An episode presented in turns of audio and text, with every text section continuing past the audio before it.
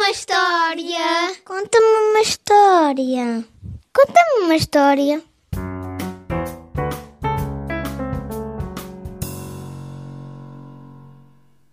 Conta-me uma história. Apresenta. O Capuchinho Vermelho. Olá, olá!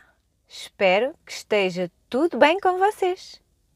Hoje vou-vos contar a história do Capuchinho Vermelho, que foi escrita originalmente pelo francês Charles Perrault. E a versão que vamos ouvir foi adaptada e narrada por mim, Andreia Carreira. Vamos soltar a imaginação? Era uma vez uma linda menina que vivia no bosque, a quem todos chamavam carinhosamente de Capuchinho Vermelho. Um dia, a mãe chamou-a e pediu-lhe um favor. Coloquei nesta cesta um bolo e um pote de mel. Leva-o à avózinha, que tem andado tão adoentada. Mas, Capuchinho, tem cuidado. Não desvies do teu caminho e não fales com desconhecidos. Sim, como dizes, prometeu Capuchinho Vermelho.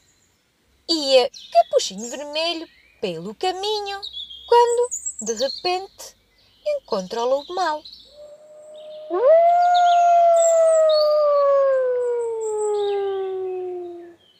Este, com uma voz muito doce, disse-lhe: Olá, Capuchinho Vermelho. Prazer em conhecer-te finalmente. A Capuchinho Vermelho achou que o lobo mau até era simpático, ao contrário do que toda a gente dizia, até mesmo a sua mãe. Mesmo assim, respondeu-lhe: Desculpe, senhor lobo, mas a minha mãe proibiu-me de falar com pessoas que não conheço. Mas eu sou o lobo, o mais popular de todos os animais do bosque. Não há problema nenhum, capuchinho vermelho. Todos me conhecem. Hum, onde vais com essa cesta? Vou ver a minha avózinha e levar-lhe um bolo e um pote de mel. Ai, sim. E onde vive a tua avózinha? A minha avózinha vive numa casinha perto do lago, junto a uma grande árvore.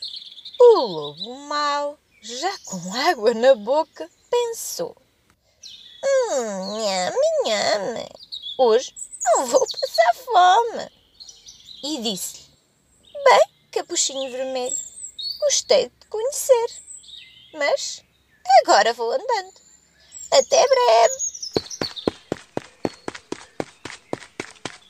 Mas como o lobo era muito esperto e manhoso, foi pelo atalho até à casa da vozinha, de modo a chegar primeiro que o capuchinho vermelho. Quando lá chegou, bateu à porta da casa da avózinha. De dentro de casa, a avózinha respondeu: Quem é? E o lobo disse com voz fininha: É capuchinho vermelho e trago um bolo e um pote de mel para ti, avózinha. A avó, que estava deitada na cama a descansar, respondeu: Podes entrar, minha querida. A porta está aberta. O lobo abriu a porta e, sem fazer barulho, foi ao quarto da avózinha e comeu-a. A seguir, vestiu as suas roupas, enfiou a touca, colocou no nariz os óculos da avó e meteu-se na cama, cobrindo-se muito bem com uma manta. Passado uns minutos, a Capuchinho Vermelho chegou finalmente à casa da avó. Vendo a porta aberta, entrou e disse: Está alguém em casa? Avózinha! Ao que o lobo respondeu: Entra, minha querida netinha, estou no quarto. Foi então que Capuchinho Vermelho dirigiu-se ao quarto da avó. Ao chegar lá, viu o lobo mau, disfarçado de avózinha, e achou que era ela, Capuchinho Vermelho aproximou-se da cama, mas achou que a avózinha estava diferente. E então disse: Oh, avó, estás com umas orelhas tão grandes. E o lobo, disfarçado, respondeu: São para te ouvir melhor. E a Capuchinho Vermelho continua: E tens umas orelhas tão grandes. Ao que o lobo responde: São para te ouvir melhor. Oh, vozinha, tens uma boca tão grande. É para te comer melhor. Respondeu o lobo. E nisto salta da cama para comer a pobre capuchinho vermelho. Mas ela conseguiu fugir. O lobo mau, que estava de barriga cheia, pois já tinha comido a avó, não se importou e pôs-se a dormir. Na floresta, a Capuchinho Vermelho encontrou um caçador que por ali andava e pediu-lhe ajuda. O caçador entrou a correr em casa da avózinha e encontrou o lobo mau a dormir profundamente. Então aproximou-se e zás! Cortou a barriga ao lobo mau e de lá tirou a avózinha que ainda estava viva.